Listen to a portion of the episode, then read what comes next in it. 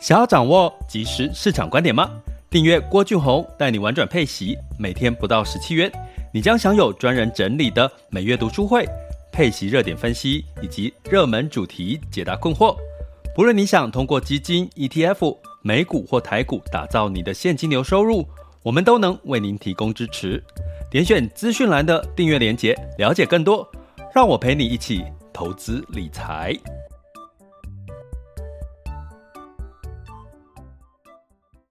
这里是完全配息笔记投资讲白话，一个从投资人角度带你一起掌握全球市场的脉动，分析配息标的、美股、台股、A 港股即时热点，陪伴你不再害怕市场涨跌的风险，一起稳健财富成长。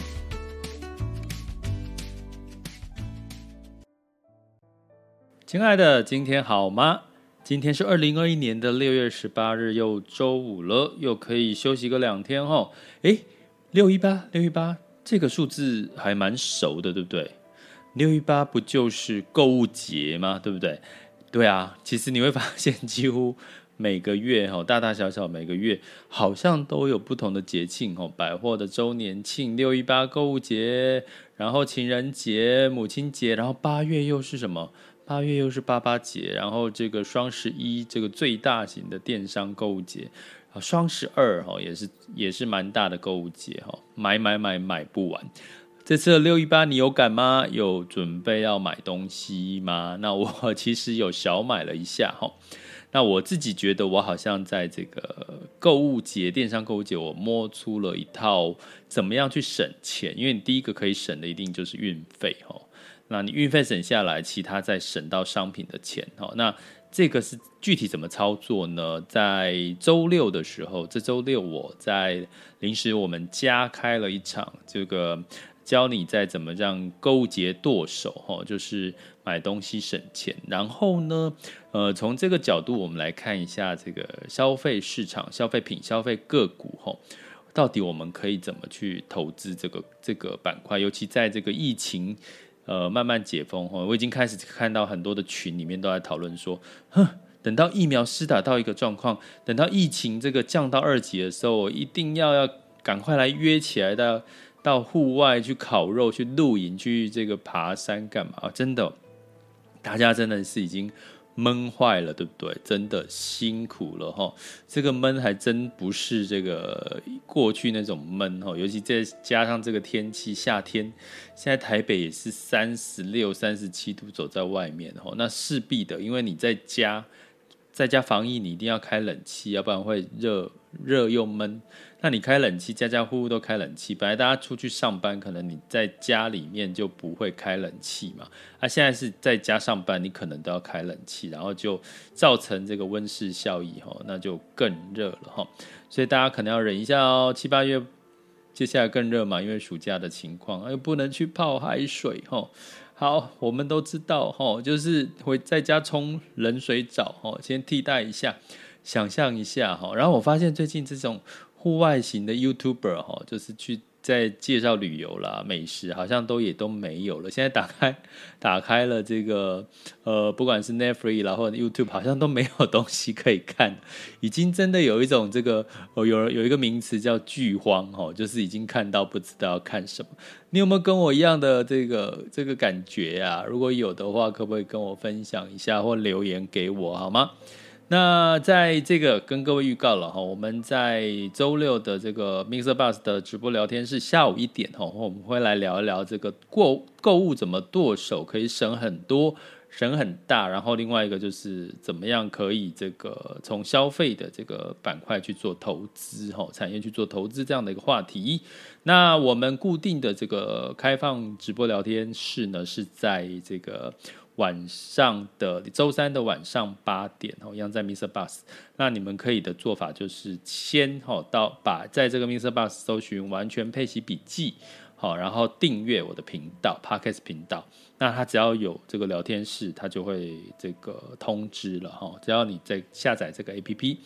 那在这个部分，其实我们上周三聊天室其实有三千三百多个人在这个聊天室一起分享聊天哈，聊不同的主题。三千三，哎，我希望 礼拜六的下午一点，可不有没有机会突破四千人以上？我觉得有时候已经对这个数字已经有点沉迷了哈，就一直要想要看着这个数字往上走哈。如果一次有四千多多个人一起在上面分享你的购物经验，或者是怎么省钱的剁手经验啊，怎么去投资这个部分，我们。拿钱去消费，让这些平台赚钱，让那我们也可以从这些平台把钱哦当他们的股东啊，哦把他们的钱赚回来呀，对不对？哦，这才是聪明的投资理财之道啊！哈，好，所以这是我们这周六哈六月十九号，也就明天了哈，今天是六月十八号周五嘛哈的一个主题哟，大家一起来。好，那今天要聊什么呢？其实今天的主题是，其实是要跟各位聊在，其实我们过去观察十年期的美债殖利率长债，我已经跟各位提过很多次，它很重要对通膨。那的确呢，这两天其实都是小跌，要不然涨也是小涨哈。那其实通膨疑虑还是在，但是呢，为什么大家还是会担心通膨？你其实我们通常。只看这个长年期的十年期公债殖利率，可是关键是这个短年期，比如说两年期的公债殖利率，它其实是是往上走的哈。也就是说，它短期的通通膨物价的压力其实真的是存在的。可是长期可能你拉长十年看，可能大家还是会担忧这个充分就业的问题。那充分就业目前美国的确还是不到充分就业这个数据。那我们会在这个网校的这个或者是订阅专专案的这个学员，我会详细的在今这一周的主题课跟各位做分享哈。那呃，所以我要讲的是说，短期的通膨物价压力是有。那我们从投资的角度，我们担心物价上涨，短期物价上涨，那我们就来赚这个。短期的这个通膨物价的上涨的机会，那我其实之前已经有在聊天室聊过这个 REITs 这个话题了，就是房产哈。那房产上涨，其实当然也也是因为这个短期的这个通膨的这个物原物料的上涨哈，所以原物料上涨会带动这个不动产的上涨。那你会看到有些地方哦，比如说最近这两天有看到新闻说新北市的房价有在这个交易量啦，或者是房价有稍微下修。那其实是因为疫情的关系哦。那如果撇开疫情的话，其实现在整整体的状况，房价尤其是美国也这个房价是在上涨。那房价上涨呢，关键就是原物料上涨哈。那原物料上涨再反推回去呢，就是所谓你如果在自这个所谓的这个资本支出，或者是在建厂房的时候，或者基础建设，其实你只要听到他要花钱在基础建设，一定会用到什么？比如说。钢材哦，钢铁的材料。那钢铁的材料呢？比如说从巴西哈，比如说从中国把这个钢铁运出来，它要靠的是什么？它要靠的就是这个货运哈，海运哦，因为不可能。这个钢铁那么重，体积那么大，然后坐飞机嘛，这个大家应该可以理解。所以这个时候我们通常要观察一个叫波罗的海综合指数，又叫波罗的海的干散货指数。那它的英文简称叫 BDI 指数哈。那这个 BDI 指数呢，在这个数据不得了的是，近一周哦，从现在回推一周，其实波 BDI 指数其实是强弹了二十个 percent 哦。哦，二十个 percent，那代表的是什么？代表是涨价了哈。那过去这段时间也涨了四十五个 percent 哈。那它也反映出，其实在这个铁矿砂的出货量也开始增加嘛。因为你这个需求增加的时候，你就船就只有那些，哈，运量就只有那些，那只有那就只有涨价了哈。那我们来简单说明一下这个。BDI 指数其实它是指的是什么？就是几条主要的航线，哈，比如说这个巴拿巴拿马这个巴拿马型，哈，或者是一些比较轻便型的航线，或者是海海峡型的航线，哈，大概各占三分之一。它把这几条主要航线的及其的运费加权计算出来，所以是运费，所以它。B I B D I 是你看到 B D I 指数就知道哦，它是在指这个我们海运的运费哈。那通常这个运费的高低就会影响到指数的涨跌嘛。所以这个散装的船运它大概是运输什么？我跟各位讲哈，有钢材、纸浆、谷物、哦软性作物、煤、矿砂、磷矿石、铝矾土这类的民生跟工业的原物料哦。有听到了吗？我刚刚讲的这些数，这个这些这些原物料哈。其实，如果你是网校学，应该都有知道。我在之前有跟各位讲到软性作物的投资标的，还有在这个这个原物料的这个相关的投资标的吼。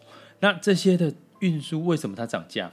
运价为什么涨？VDI 我刚刚已经讲了，运价涨，那当然是这些出口开始变多了嘛，开始变多，那当然这个这个航运就开始涨哈，所以这是这一周的这个航运上涨的一个主要原因，就是这个。巴，比如说巴西的铁矿出货量又开始增加，所以造成上涨。所以，比如说在跟这个 VDI 指数有关的这个台股，比如说像裕民啊、中航啦，吼，像这这个都是所谓的这个 VDI 散装货运的一个相关的一些类股。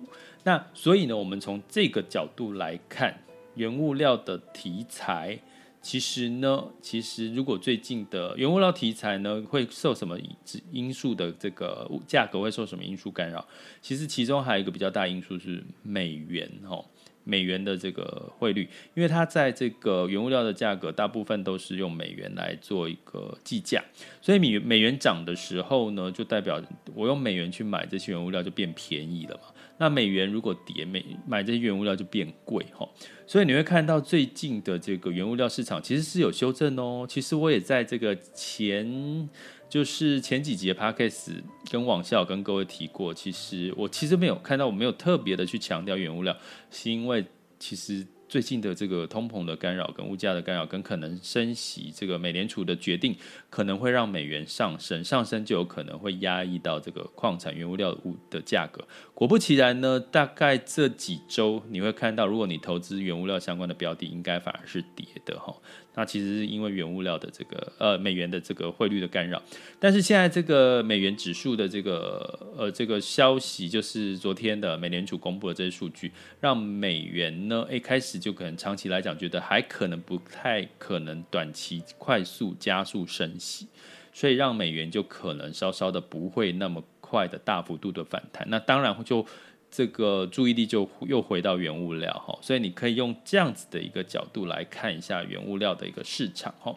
那所以呢，你可以从这个原物料跟通膨呢，我们就短短期，如果它真的是一个短期通膨，那你从 BDI 指数、航运货运的状况，那你就可以看到原物料的需求呃其实是是正在增加的哈。那 BDI 强弹了百分之二十，那你可以去找相关，我刚刚讲到了瑞慈啦。或者是原物料的题材啦，或者是跟航运有关。所以你投资台股，应该要投资哪一类型呢？是该投资比较多科技股，还是比较多的中小型的一些其他的传产呢？那这个就在我们的六月二十三号，哈，六月二十三号的这个我们的这个晚上八点，六月二十三号晚上八点有一场标错价的一个课程，叫七八月的。高配息获利机会，哦，那我们会从市场的角度跟目前的这个标的热点标的的一个操作的这个观点呢，跟各位去分析一下，你七八月可以怎么布局，有哪些机会跟哪些风险，哦。那在这个六二三号，就在下周三哦，吼，那大家有兴趣可以点我们每一集 Podcast 都有一个这个 Mr. Box 的这个专案连接，你点进去就会看到这个。这个标错价的这个七八月高配息的获利课程哈，那希望在这个这是一个直线上直播的课程吼，那希望在那一天可以看到你们一起来参与吼，我们一起来聊一聊市场的状况。那如果你是投资新手，其实还蛮鼓励投资新手，因为如果你听了我很多集的 podcast，应该会觉得其实我真的讲的很应该很简单吧，很白话吧，很生活化吧，我自己觉得自己讲。啊，自己讲不准呐、如果其他的听的比较久的 podcast 的这个朋友，麻烦你可以再帮我留言一下，说你听的感觉是不是真的如老师说的这个样子，好不好？就是讲的很很白，很很浅白，很白话哈。那那那帮我说说话嘛，要不然就是我自己说自己投资讲白话，好像就老王卖瓜了，对不对？好，好，所以今天用这个角度跟各位讲，从通短期通膨，就算它是一个短期通通膨，你还是可以找到跟短期通膨相关的一些投资热点。好，所以其实很多事情从生活当中，从一些逻辑上，你都可以找到市场上的机会哦。接下来进入到二零二一年的六月十八日全球市场盘势轻松聊。好的，那在轻松聊之前呢，一样要跟各位说哈，就是你可以呢，呃，每周一到每周五，除了例假日之外呢，我们透过 Podcast 订阅 Podcast 呢，呃，可以主动的接到通知，然后让郭老师三百六十五天陪着你投资理财。另外呢，你也可以考虑。透过网校 Mr. Box 或者是其他的多元平台去获取老师的这个系统性的学习课程，比如说老师自己的这个全球华人陪伴式投资理财的网校就有比较系统式的学习。如果你想要比较是系统式的学习啊，或者在其他平台哈，那 MixerBox 的部分呢是用订阅制的方法，或者是你也可以暂时，目前我是属于开放的申请开放的方式了哈，还没有限定资格了哈。那未来是希望是给这个我们的。学员哈，只有学员才可以加入的社团。